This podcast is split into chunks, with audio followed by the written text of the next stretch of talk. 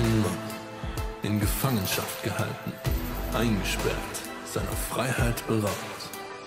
Er schreibt einen Brief. Seine Leidenschaft, das Evangelium. Seine Botschaft, Jesus ist König. Ein Vorbild für uns alle. In Dankbarkeit, Demut und Freude im Leid. Freut euch im Herrn zu jeder Zeit.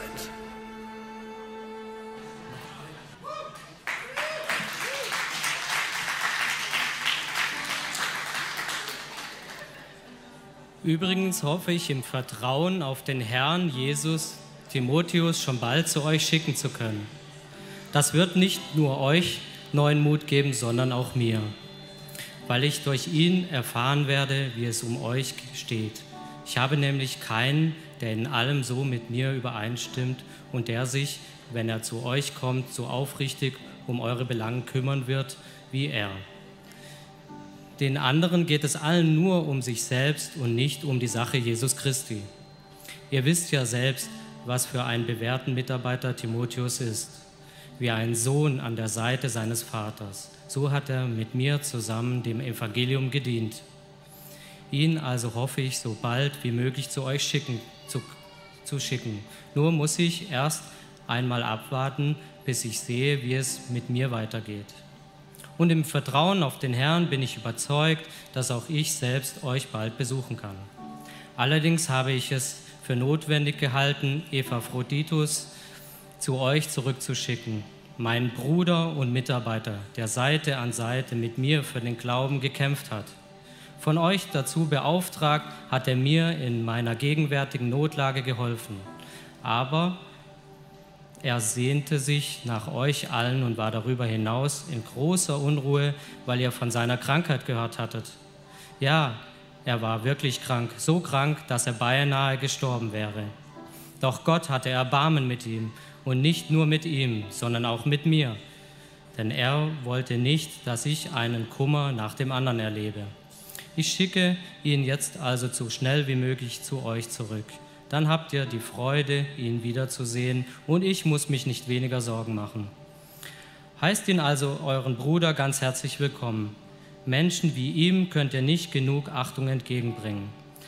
Denn dass er an den Rand des Todes geriet, lag an seinem Einsatz für die Sache Christi.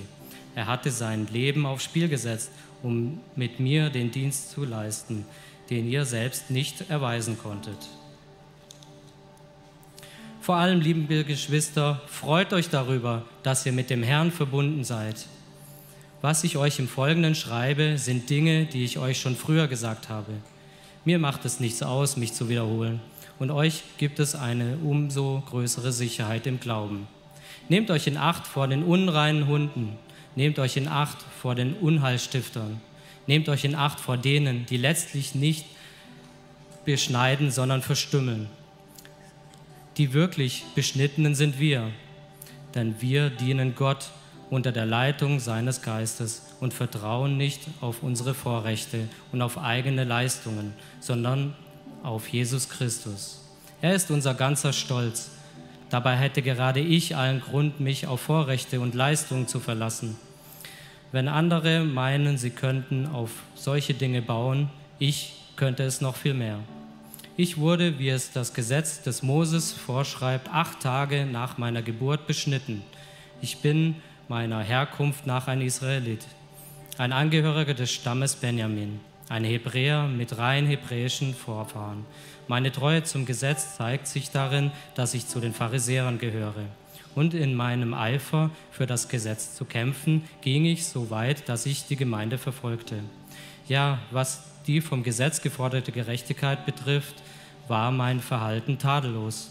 Doch genau die Dinge, die ich damals für einen Gewinn hielt, haben mir wenn es um Christi, im Christus Herr ansehe, nichts als Verlust gebracht. Mehr noch, Jesus Christus, mein Herrn zu kennen, ist etwas so unüberbietbar Großes, dass ich, wenn ich mich auf irgendetwas anderes verlassen würde, nur verlieren könnte. Seinetwegen habe ich allem, was mir früher ein Gewinn zu sein schien, den Rücken gekehrt. Es ist in meinen Augen nichts anderes als Müll Denn der Gewinn, nach dem ich strebe, ist Christus. Es ist mein tiefster Wunsch, mit ihm verbunden zu sein. Darum will ich nichts mehr wissen von der Gerechtigkeit, die sich auf das Gesetz gründet und die ich mir durch eigene Leistung erwerbe. Vielmehr geht es mir um die Gerechtigkeit, die uns durch den Glauben an Christus geschenkt wird. Die Gerechtigkeit, die von Gott kommt und deren Grundlage der Glaube ist. Ja, ich möchte Christus immer besser kennenlernen. Ich möchte die Kraft, mit der Gott ihn von den Toten auferweckt hat, an mir selbst erfahren und möchte an seinen Leiden teilhaben sodass ich ihm bis in sein Sterben hinein ähnlich werde. Dann werde ich auch, dann werde auch ich, das ist meine feste Hoffnung, unter denen sein, die von den Toten auferstehen.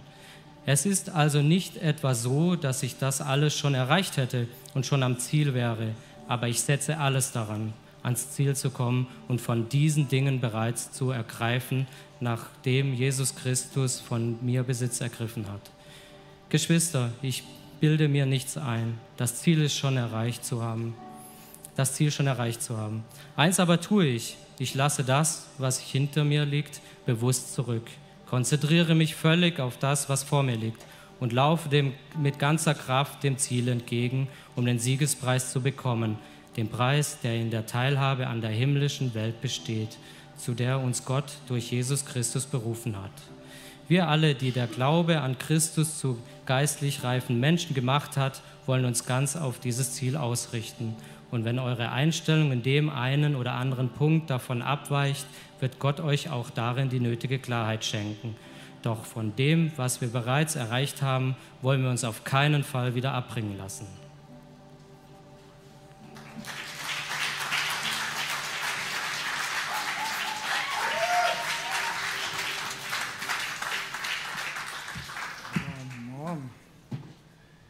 Wow, danke Manu. Gebt ihm nochmal einen Riesenapplaus, das ist wirklich hammermäßig. So cool, so cool, richtig gut vorgelesen, Manu. Ich weiß auch, das ist eine Herausforderung, hier oben zu stehen oder zu sitzen. Das ist nicht so leicht und du hast es wirklich brillant vorgelesen. Mega, danke dafür. Wir befinden uns momentan in der Serie zum Philipperbrief. Wie wir gerade bemerkt haben, wir gehen ja als Church gemeinsam durch den Philipperbrief. Also es ist wirklich auch Teil davon, dass wir den Philipperbrief Schritt für Schritt gemeinsam als Gemeinde durchlesen. Also so starten wir auch unsere Predigten. Und dann gehen wir noch mal etwas tiefer rein. Keine Sorge, wir werden jetzt nicht alle Stellen im Detail durchgehen. Allein das würde vier, vier bis fünf volle Predigten wahrscheinlich füllen. Wir werden uns heute auf eine Stelle fokussieren. Auf eine, sagen wir anderthalb. Ja? Ähm, genau, um uns aber noch mal ganz kurz abzuholen. Ihr merkt schon, meine Stimme, mich hat, mich hat eine Erkältung erwischt. Also ihr müsst euch schon mal keine Sorge machen. Ich werde euch heute nicht so anschreien. Ja? Die Sorge kann ich euch schon mal vorwegnehmen. Ähm, Paulus, äh, ich hole uns jetzt einfach noch mal ganz kurz ab, weil wir hatten schon geniale Messages von unserem Location Pastor Alessio gehört und auch vom Lukas, die uns damit reingenommen haben in den Philipperbrief. Und ich möchte dich auch wirklich ermutigen, wenn du vielleicht nicht da gewesen bist und die Messages verpasst hast, du kannst noch auf YouTube oder in, in Podcast, also Apple Podcast oder so, nochmal nachhören. Würde ich dich echt ermutigen, weil das baut wirklich auch eine richtig, richtig gute Grundlage dafür. Also, Paulus und Silas, die haben eine Gemeinde gegründet, die erste in Europa, 50 nach Christus. Wo? In Philippi. Ähm, zehn Jahre nach der Gründung, circa zehn Jahre nach der Gründung, ist dieser Brief, den wir, wo wir gerade einen Ausschnitt daraus gelesen haben, entstanden. Als Paulus diesen Brief geschrieben hat, war es aber nicht so, dass die Umstände perfekt waren für ihn, sondern ganz im Gegenteil, er hat sich in Haft befunden. Er hat sich im Gefängnis befunden. Er war verfolgt, wie wir, wie wir wissen. Und ein Freispruch erschien ihm ebenso möglich wie das Todesurteil. Stell dir mal ganz kurz vor, du sitzt im Gefängnis und mögliches Szenario ist, dass du die nächsten Tage hingerichtet wirst. Kein Grund zur Freude, gell? Wieso ist der Philipperbrief so ein, so ein freudevoller? Manche Theologen sagen, das ist das Haupttheme für diesen Brief ist das Thema Freude. Er hatte auch mit Anfeindung durch andere Christen zu kämpfen. die Irrlehren versucht haben zu verbreiten in der Gemeinde von Philippi. Da ging es um die jüdische Gesetzmäßigkeit und dass sie dann halt neue Christen, also quasi äh, Leute, die noch nicht aus dem Judentum kamen, dazu kamen, was ja auch quasi die, die große Mission ist, ja. Ähm, aber dann hieß es zu denen plötzlich, ja, ihr müsst euch auch beschneiden, um dazu zu gehören. Ihr könnt nur hier Teil von der Gemeinde werden, wenn ihr euch auch beschneiden lasst, wenn ihr die und die und die Gesetzmäßigkeit ähm, befolgt.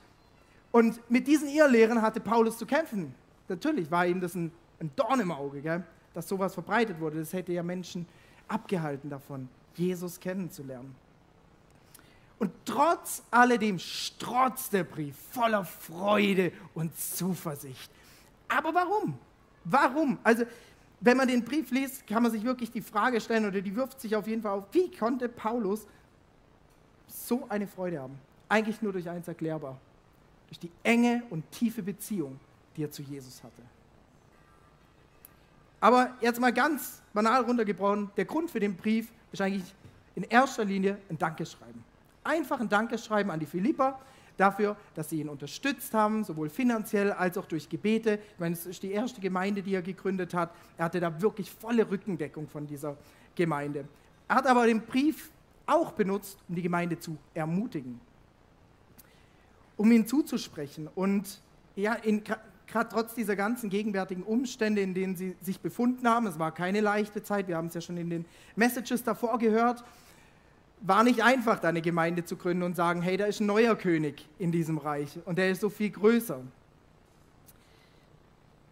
Er erinnert auch daran, dass das Leben mit Jesus ein Geschenk ist. Ein Geschenk, was eigentlich ein Gnadengeschenk, ja, ein Geschenk, was wirklich nur aus der Gnade resultiert und aus dem Glauben und nicht aus irgendeiner Gesetzmäßigkeit.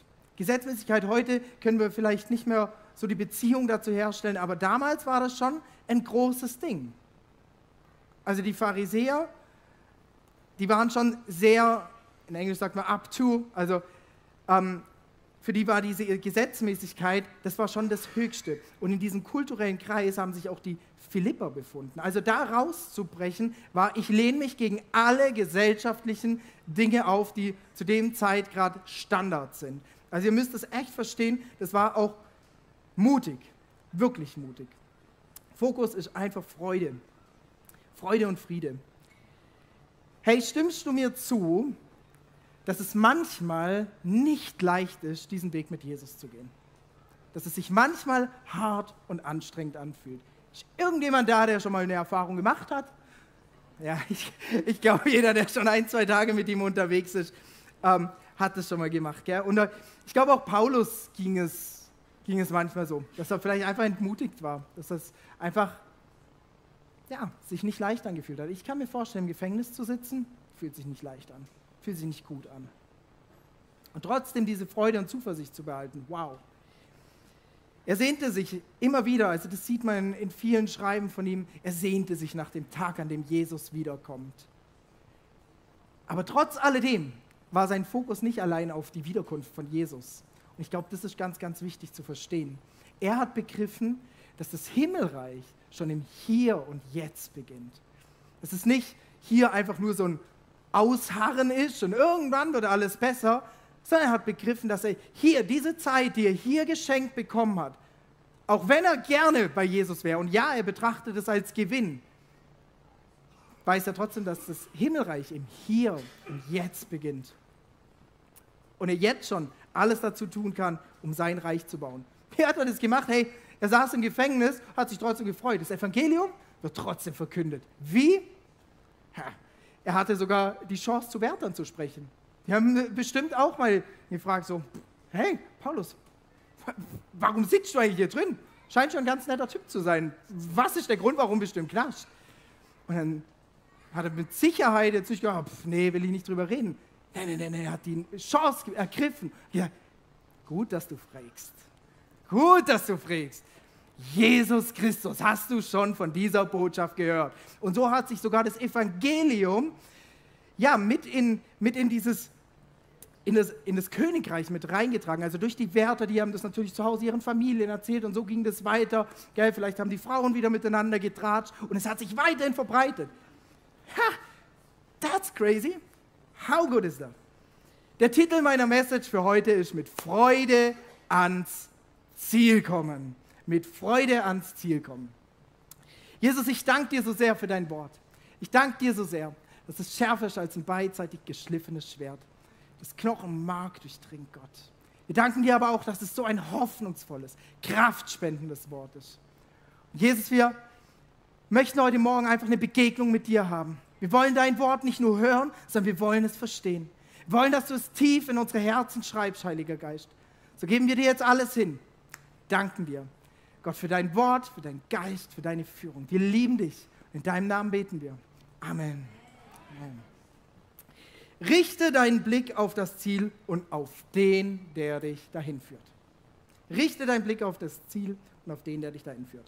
Wie gesagt, wir fokussieren uns heute ein bisschen auf eine, oder das ist so der Hauptfokus in einer Bibelstelle von Philippa 3, 12 bis 14, wenn du mitlesen magst, in deiner eigenen Bibel. Ich lese es uns aber auch vor. Es ist also nicht etwa so, dass ich das alles schon erreicht hätte und schon am Ziel wäre. Aber ich setze alles daran, ans Ziel zu kommen und von diesen Dingen Besitz zu ergreifen, nachdem Jesus Christus von mir Besitz ergriffen hat. Geschwister, ich bilde mir nicht ein, das Ziel schon erreicht zu haben. Eines aber tue ich. Ich lasse das, was hinter mir liegt, bewusst zurück. Konzentriere mich völlig auf das, was vor mir liegt und laufe mit ganzer Kraft dem Ziel entgegen, um den Siegespreis zu bekommen. Den Preis, der in der Teilhabe an der himmlischen Welt besteht, zu der uns Gott durch Jesus Christus berufen hat. Paulus beschreibt hier eine immense Spannung. Ich weiß nicht, ob ihr das sehen könnt, aber eine immense Spannung zwischen dem Hier und Jetzt, zwischen dem, was mal war und dem, was mal kommen wird. Dieser Vers beinhaltet so eine extreme Spannung und er sagt, alles habe ich selber noch nicht ergriffen. Das ist cool, was er uns hier für einen Ratschlag gibt, aber sagt, selber bin ich noch gar nicht da. Ich habe es nicht gepackt. Ich bin noch nicht am Ziel. Aber er ist alles bereit dafür zu geben. Alles bereit dafür, um an dieses Ziel zu kommen. Er lässt sein altes Leben zurück und konzentriert sich völlig auf das Neue, auf das, wozu Gott ihn berufen hat. Lasst uns mal die Bibelstelle ein bisschen genauer anschauen. Also, wenn ich die durchlese, dann stellen sich ein paar Fragen.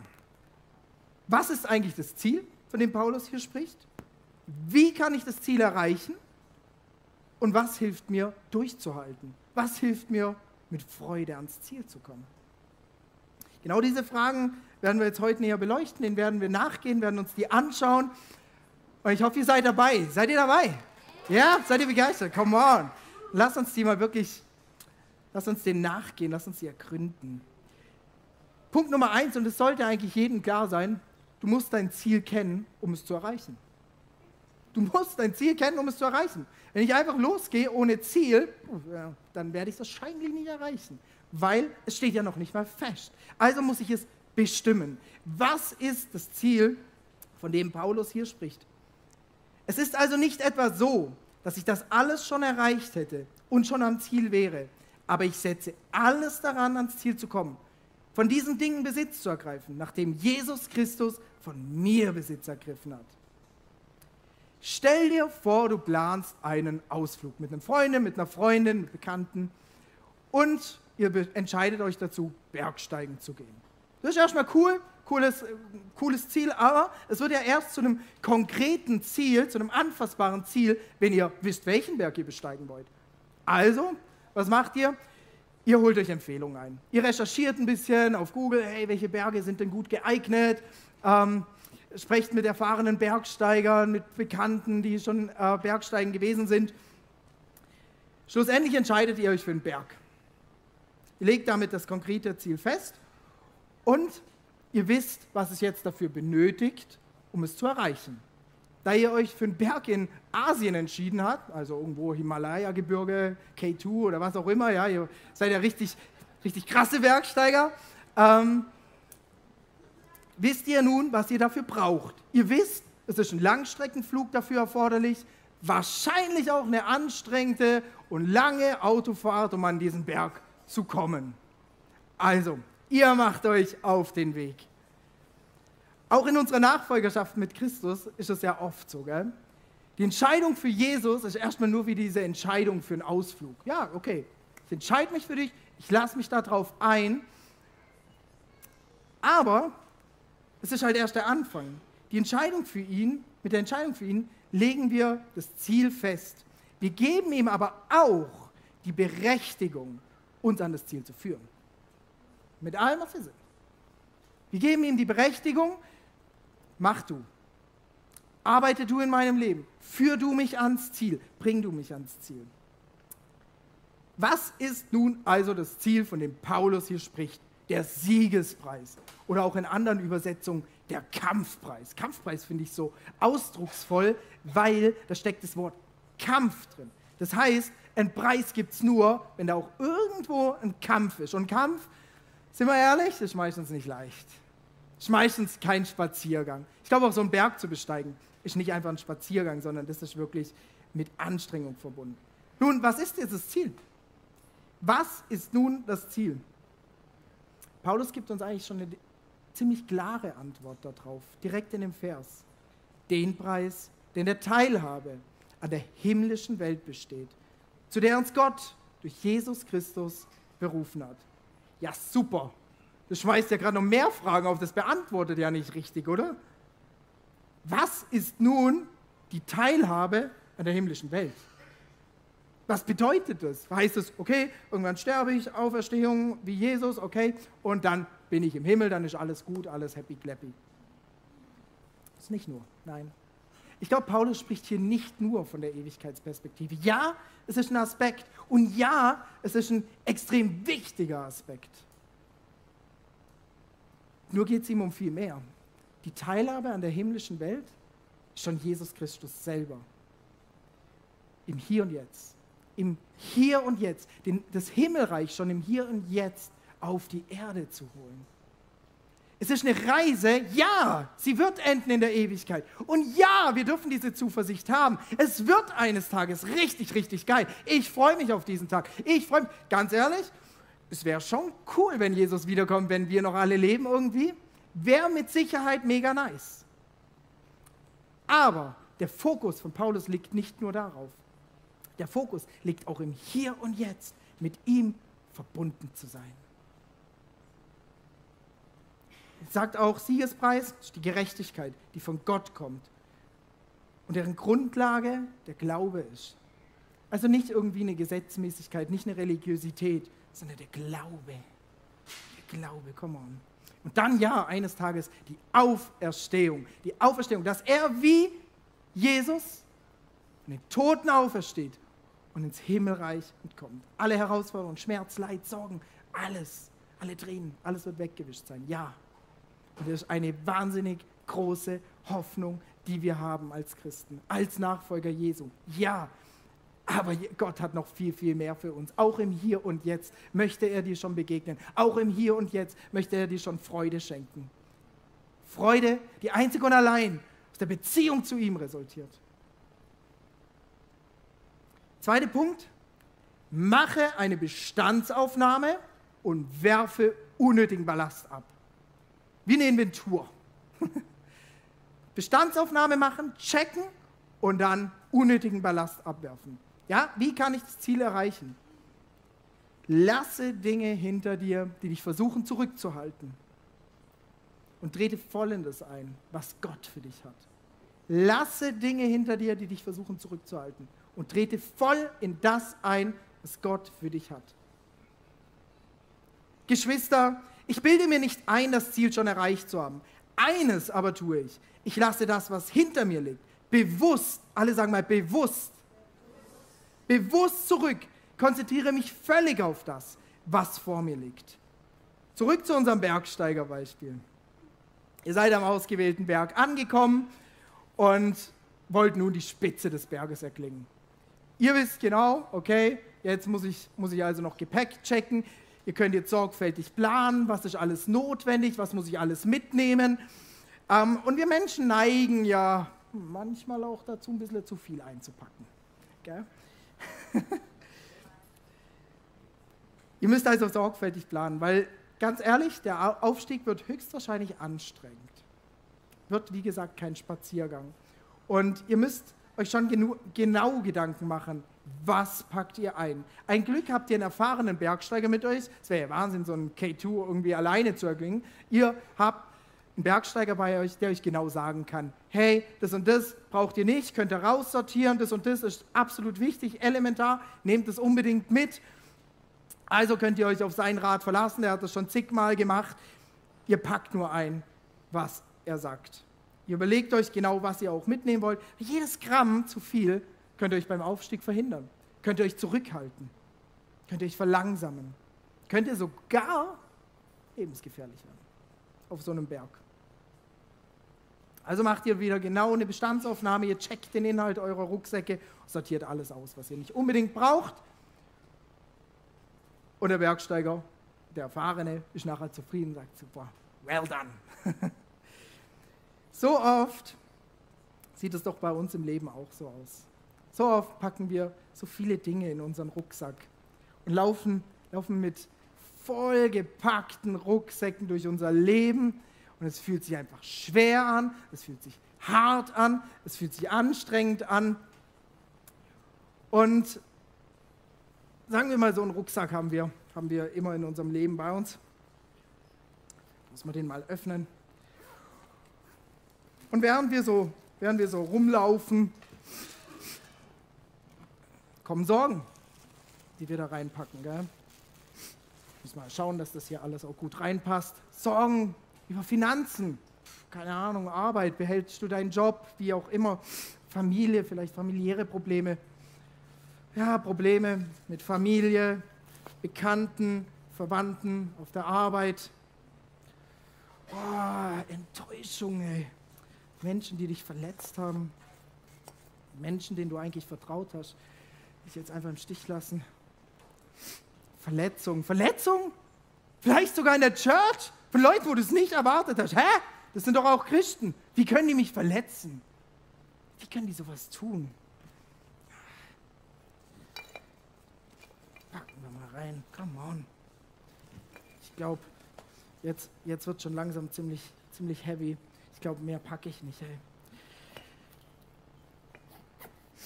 Wir machen unseren Rucksack zu. Laden ihn uns auf.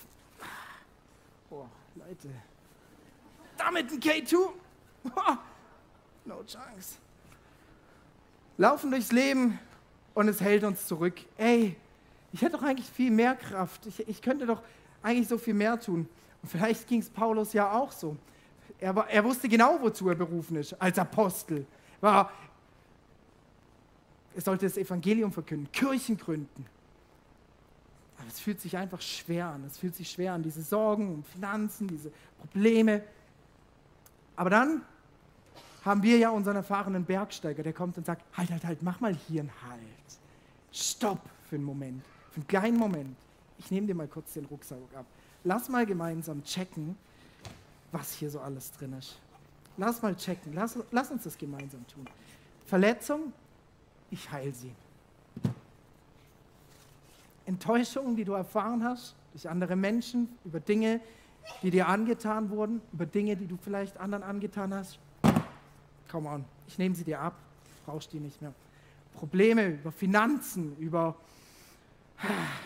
was auch immer deine Probleme sind, die du vielleicht mit dir rumschleppst. Jesus will sie dir abnehmen. Er nimmt sie dir ab. Come on. Sorgen. Du musst dir keine Sorgen mehr machen. Ich sorge für dich. Niemand anders. Keine Finanzen, keine Versicherungen, nichts. Ich allein. Ein Ding, was vielleicht noch gar nicht mal in den Rucksack gepasst hat. Scham. Ich nehme dir alles ab. Du machst den Rucksack wieder zu. Plötzlich kommt da eine Leichtigkeit rein. Wow, crazy. K2 kann kommen, oder? Come on, Church. Come on. Das fühlt sich leicht an, das fühlt sich gut an. Jesus. Jesus hat mir die Last abgenommen. Er hat sie am Kreuz für mich getragen. Ich muss diese Steine nicht mehr mit mir rumschleppen. Ich muss nicht mehr diese, diesen, dieses Gewicht an mir haben. Jesus hat dafür bereits bezahlt. Jesus hat es am Kreuz getragen.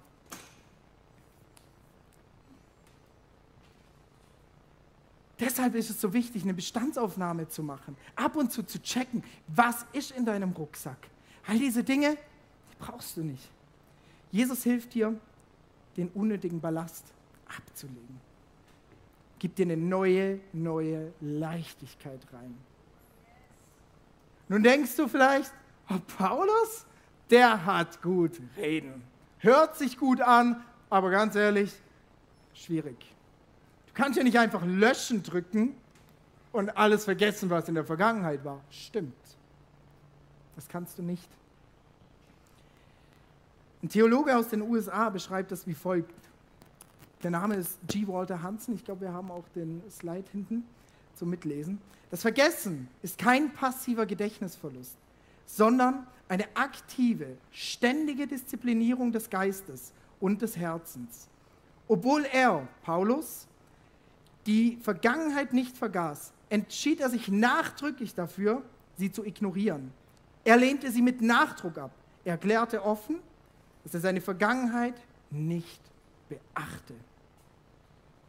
Ja, was meint Paulus hier? Er spricht hier nicht von Verleugnen. Er weiß sehr wohl, dass diese Vergangenheit existiert hat. Er spricht von ignorieren, nicht beachten.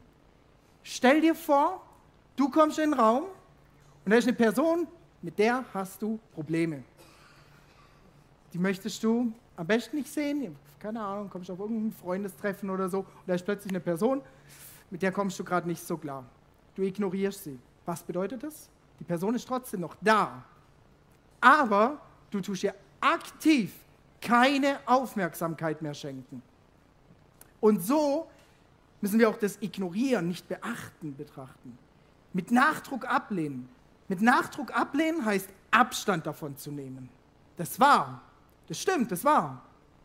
Aber es hat keine Chance mehr, mich zu bestimmen. Nicht meine Gegenwart und auch nicht meine Zukunft. Abstand zu nehmen und umzukehren. In Zukunft anders zu machen. Hey, nachdem Paulus die Offenbarung hatte von Jesus, hat er sein komplettes altes Leben zurückgelassen. Und wir reden hier nicht von einer Kleinigkeit. Er stand auf einer Liste von den 70 einflussreichsten Menschen zu dieser Zeit. Er war, hat, haben wir vorher gelesen, er hat eigentlich alle Checkboxen erfüllt, um guter Pharisäer zu sein. Abstammung, am achten Tag nach der Geburt beschnitten, also wirklich volles Programm. Ich glaube, er war sogar Bürger des Römischen Reiches. Also der Kerl hatte einen Status, mein Gott, das war schon heftig. Und all das, all das hat er aufgegeben, weil er die Offenbarung hatte von dem, wer Jesus ist und was er bewirken kann. Er betrachtete die Dinge von seinem früheren Leben nur noch als Müll. Eigentlich ist die Ur, also wenn man in den Urtext schaut, ist sogar die Übersetzung nicht Müll. Müll ist ein harmloses Wort. Er verwendet Exkremente. Also richtig Dreck. Das nenne ich extreme Nachfolgerschaft. Das ist extreme Nachfolgerschaft. Meine Frage an dich heute Morgen ist, wie extrem bist du? Bist du bereit, alles zu Jesus hinzugeben? Alles zurückzulassen, was du bisher für einen Gewinn gehalten hast und dich voll darauf auszurichten, was Gott von dir möchte? Hey, vielleicht hast du gerade den Punkt in deinem Leben, an dem du Dinge gerne hinter dir lassen würdest. Wahrscheinlich nicht wie Paulus, äh, wahrscheinlich hast du nicht wie Paulus irgendwie Christen verfolgt, stelle ich mir jetzt mal vor, ähm, sondern es sind bei dir andere Dinge. Andere Dinge, wo du sagst, okay, die halten mich zurück, die halten mich zurück in meiner Berufung, die halten mich zurück in dem, was Gott für mich geplant hat. Dieses Leben in Freiheit, dieses Leben in Freude, dieses Leben in Fülle möchte ich dich wirklich ermutigen, lasse die Dinge bei Jesus. Lass ihn entnehmen aus, aus deinem Rucksack des Lebens. Lass ihn, lass ihn uns so nennen. Ja? Und wenn du möchtest, das kurzes Angebot, äh, nachher werden wir hier vorne auch ein Gebetsteam haben, komm gerne auf sie zu. Wenn du sagst, hey, ich brauche da Gebet, ich brauche Leute, die mit mir da beten, come on, wir sind, wir würden es lieben, das zu tun mit dir. Wir springen kurz aus dem Philipperbrief raus und in den Hebräerbrief rein. Hebräer 12, 1. Da wir von so vielen Zeugen umgeben sind, die ein Leben durch den Glauben geführt haben, wollen wir jede Last ablegen, die uns behindert. Besonders, alle sagen mal besonders, genau, besonders die Sünde, in die wir uns so leicht verstricken. Wir wollen den Wettlauf bis zum Ende durchhalten, für den wir bestimmt sind. Also auch. Gott selbst ist ja in euch am Werk. Philippa 2,13. Und macht euch nicht nur bereit, sondern auch fähig, das zu tun, was ihm gefällt. Keine Sorge, du musst das nicht alleine tun. Gott wird dich mit allem ausstatten. Gott wird dich mit allem versorgen, was du brauchst, um wirklich da reinzutreten, in diese Fülle, die er für dich bereithält. Also, was hilft dir nun durchzuhalten? Was hilft dir dabei mit Freude ans Ziel zu kommen? Philippa 3,13 bis 14 wir gehen nochmal noch rein. Es ist wirklich wichtig, dass wir, ich wiederhole die Stelle heute ein paar Mal, dass wir sie richtig ergreifen, weil sie eben so eine immense Spannung hat. Geschwister, ich bilde mir nicht ein, dass ich das Ziel schon erreicht oder das Ziel schon erreicht zu haben. Eines aber tue ich. Ich lasse das, was hinter mir liegt, bewusst zurück. Konzentriere mich völlig auf das, was vor mir liegt und laufe mit ganzer Kraft, alle sagen mal ganze Kraft, mit ganzer Kraft dem Ziel entgegen, um den Siegespreis zu bekommen. Den Preis, der in der Teilhabe an der himmlischen Welt besteht, zu der uns Gott durch Jesus Christus berufen hat. Also, wie geht es mit unseren Bergsteigern weiter? Wir sind gespannt. Nachdem jetzt alles ordnungsgemäß gepackt ist, hey, die stehen ja immer noch irgendwie am, äh, am Start von, dem, von der Bergsteiger-Experience, ja, ähm, mit, checkt ihr erst nochmal, also ordnungsgemäß gepackt, gell? Und dann macht ihr euch auf den Weg. Also dann geht's richtig los. Dann geht's auf den Berg. Ihr fangt an, Rucksack auf, Bergsteiger, geht voran. Die ersten Tage fallen euch mega leicht. Richtig gut, ihr seid voller Power, voller Energie, ihr habt euch davor gestärkt, wahrscheinlich noch ein paar Corny-Riegel reingezogen oder was auch immer. Ihr seid voll dabei. Und ihr denkt, pff, K2, was ist denn das? Schaffe ich locker die ersten Tage. Der Aufstieg geht aber mehrere Tage und es wird, fängt an, schwierig zu werden. Ihr, ihr, seht, ihr findet so die einen oder anderen Andenken, wo ihr sagt, oh, schön, packe ich mir mal in meinen Rucksack rein. Ich möchte auch ein bisschen was äh, mit nach Hause nehmen. Und ihr merkt, wie es auf, auf dem Weg immer anstrengender wird. Ihr merkt, boah, irgendwie die Leichtigkeit der ersten Tage, die ist vorüber. Die ist nicht mehr da. Es fühlt sich zäh an, Mann. Warum haben wir uns für den Berg entschieden? Wir hätten auch einen anderen nehmen können, oder? Warum unbedingt? Wir hätten in die Alpen gehen können, das wäre nicht so anstrengend gewesen. Gell? Aber wir wollten Abenteuer, wir wollten Abenteuer. Come on. Euer Reiseführer bemerkt es. Merkt, dass ihr langsamer werdet, dass ihr zurückfällt. Und sagt, Leute, Zeit mal wieder das Gepäck zu checken.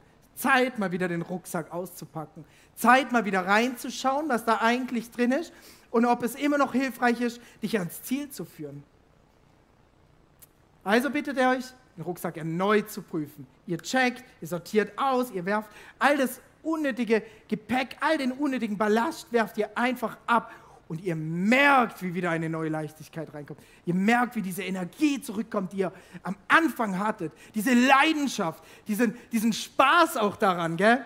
diesen Berg zu erklingen. Oft geht es uns doch so auch in unserem Glaubensleben, sind wir ganz ehrlich. Wir starten unsere Reise mit Jesus. Es fühlt sich alles leicht an. Wir sind überwältigt von dem, was er alles Neues in unserem Leben tut, wie er die Altlasten rausnimmt, es fühlt sich leicht an. Es fühlt sich gut an. Aber irgendwann stellen wir fest, oh, wir leben ja immer noch nicht in einer perfekten Welt. Wir leben ja immer noch in der gefallenen Schöpfung. Da kommen ja immer noch irgendwelche Dinge dazu, die unseren Rucksack füllen. Warum? Hä? Ich habe mich doch für Jesus entschieden. Ich habe mich doch dafür entschieden, mit ihm die Reise zu gehen. Warum ist jetzt nicht alles happy clappy? Warum fühlt sich nicht alles leicht an? Dinge, die, die unser Fortkommen behindern. Ja, wir sammeln sie auch im Lauf der Reise mit Jesus immer wieder ein. Deswegen ist es für uns nötig, dass wir Jesus als unseren Reiseführer, als unseren erfahrenen Bergsteiger immer wieder unseren Rucksack checken lassen und sagen lassen, come on, check, was ist da drin? Was gehört raus? Was gehört hier nicht mehr rein? Welche Steine muss ich entfernen, damit ich mit Freude ans Ziel komme? Damit ich wieder diese Leichtigkeit habe der ersten Tage.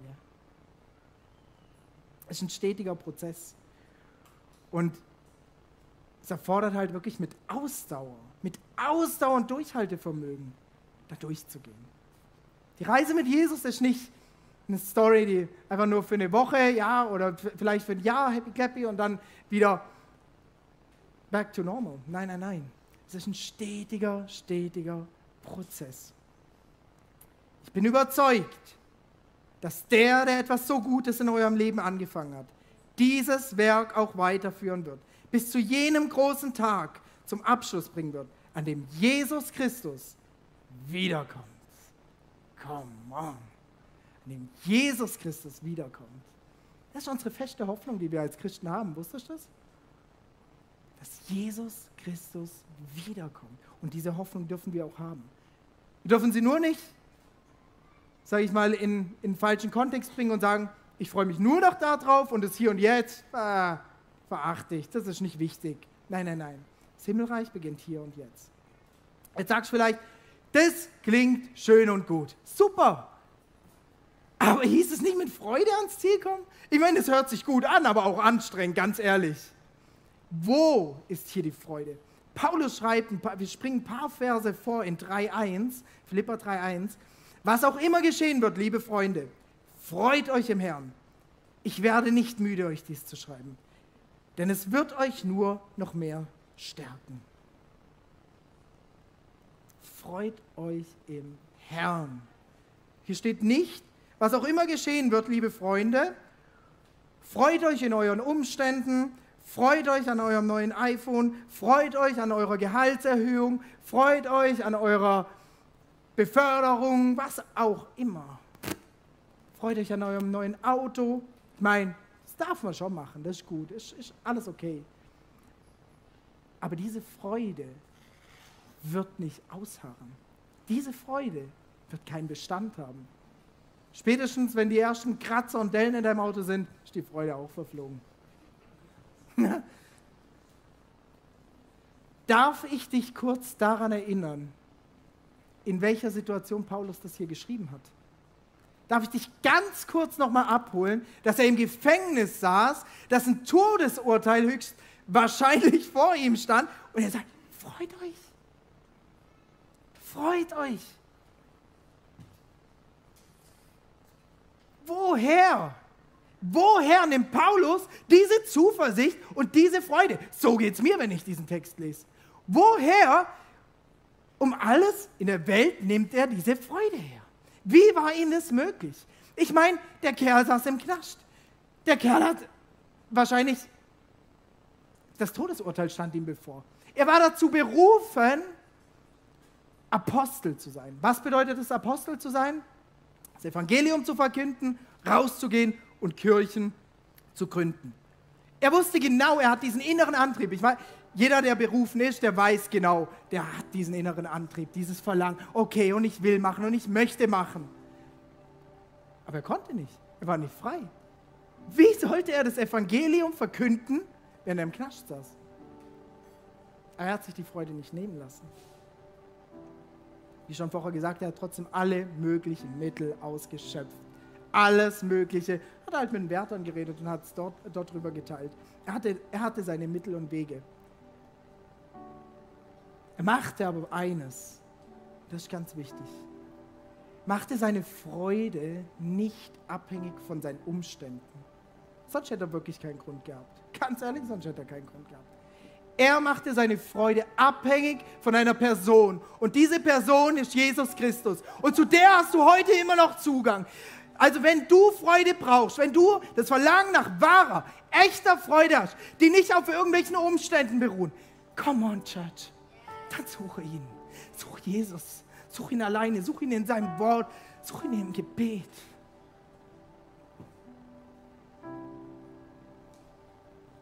Er wusste, dass am Ende seine Rettung stehen wird. Wenn wir unseren Blick auf Jesus halten, dann trägt er uns auch durch die harten und anstrengenden Zeiten durch. Woher beziehst du also jetzt deine Freude? Vielleicht bist du heute Morgen da du sitzt wie Paulus im Gefängnis.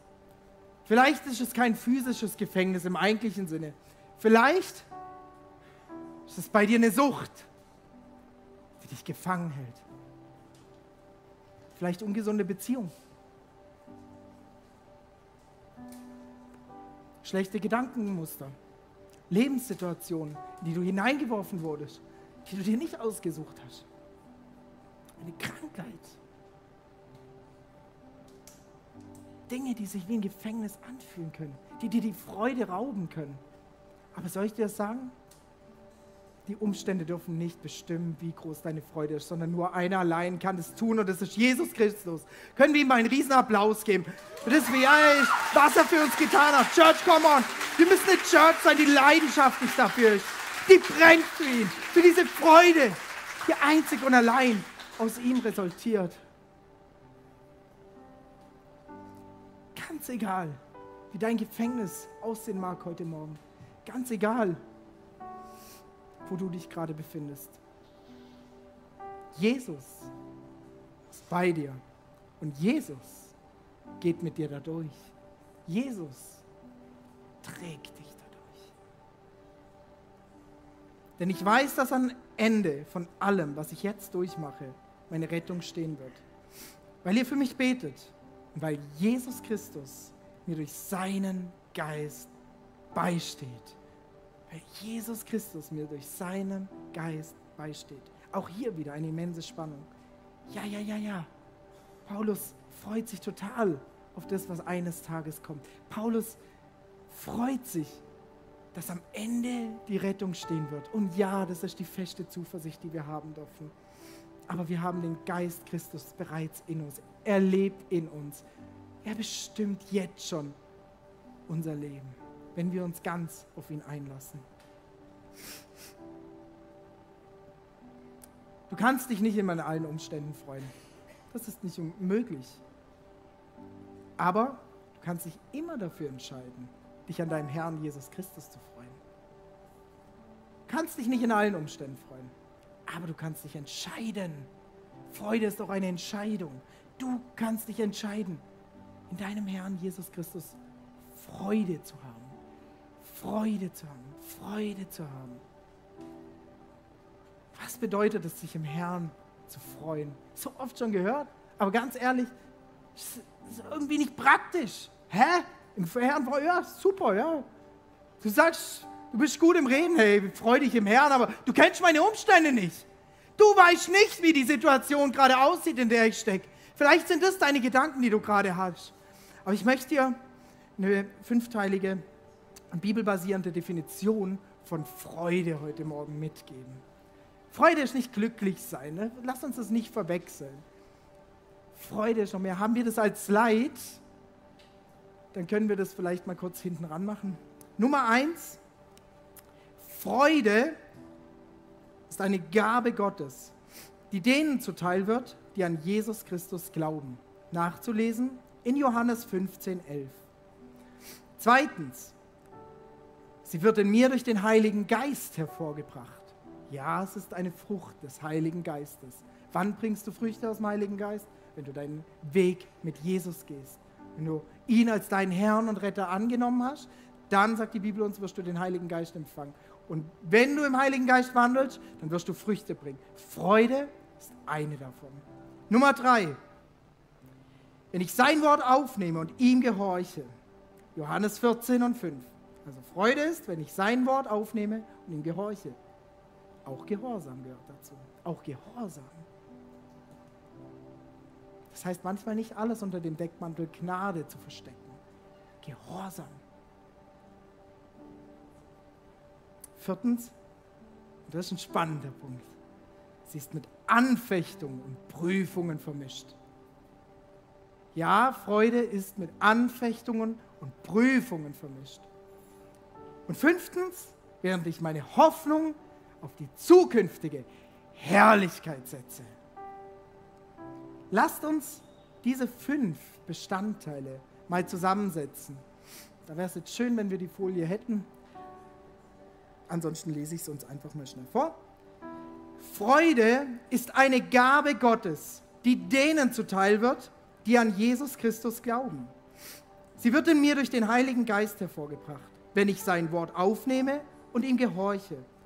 Sie ist mit Anfechtung und Prüfung vermischt, während ich meine Hoffnung auf die zukünftige Herrlichkeit setze. Das ist Freude. Freude ist eine Entscheidung.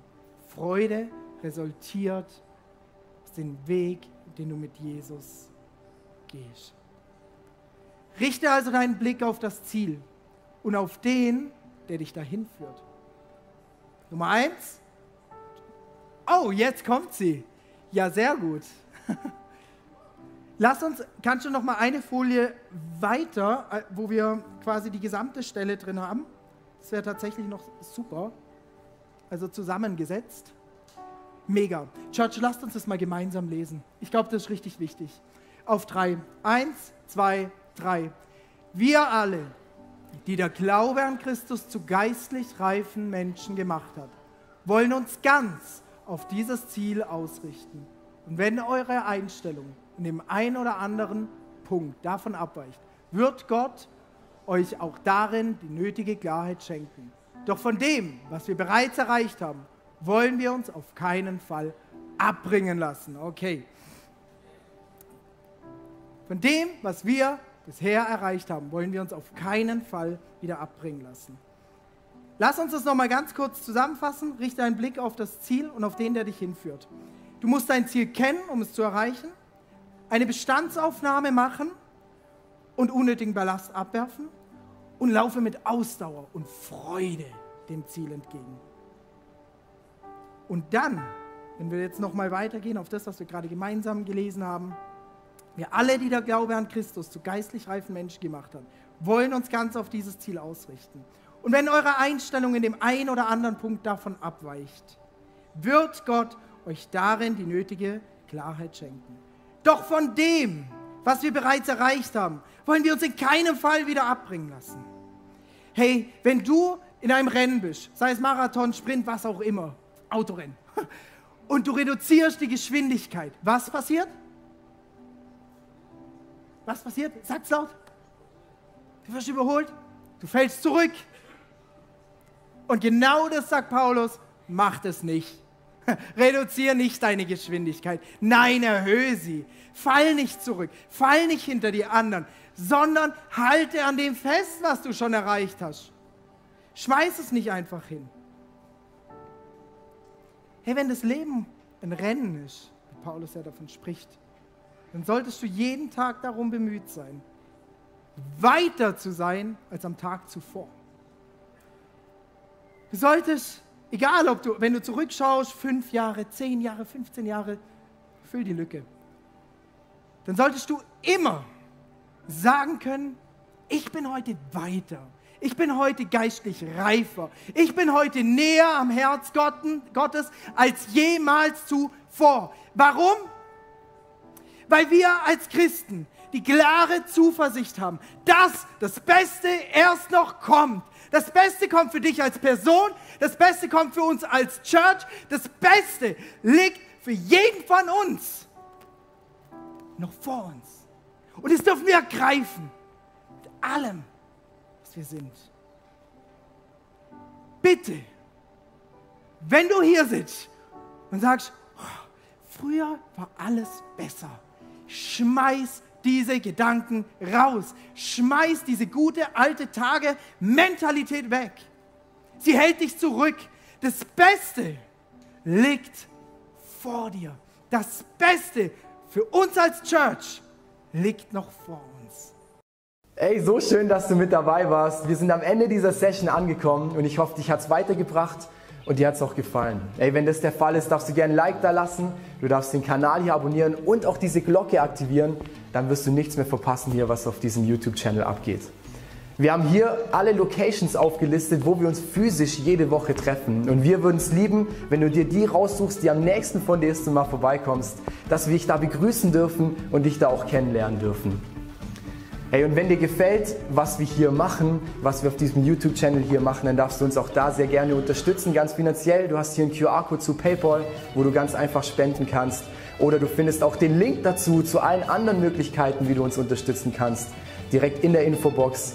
Und da kannst du sehr gerne draufklicken und vielen Dank an alles, was du da auch gibst. Wenn du das erste Mal heute hier bist oder dich für Jesus entschieden hast, dann sage ich herzlich willkommen in der Family. Ey, du bist Teil einer riesen Church Family, einer Familie von Gott. Und wir, wir glauben daran, dass wir als Kirche Familie sind und eine Familie kennt sich untereinander. Und wir würden es lieben, dich auch kennenzulernen, dich willkommen zu heißen in dieser Familie. Deswegen füll doch gerne das Kontaktformular aus, das wir unten in der Videobeschreibung haben. So kannst du gerne berichten von dir und wir können mit dir in Kontakt treten und dich kennenlernen. Und auch wenn du sonst merkst, ich erlebe was mit Jesus heute durch diese Session, oder durch die ganze Woche hinweg, hey, lass uns das gemeinsam teilen. Auch da findest du einen Link, wo du reinschreiben kannst, was du erlebst, weil wir wollen aneinander teilhaben und erleben und spüren, was Jesus in den verschiedensten Orten, in den verschiedensten Leben von Menschen tut. Und es motiviert einfach enorm. Deswegen auch da herzliche Einladung, teile das sehr gerne, was du da erlebst. Hey, und ich freue mich auf die nächste Session mit dir oder dich an einem unserer Standorte begrüßen zu dürfen. Und ich wünsche dir alles Gute. Mach's gut.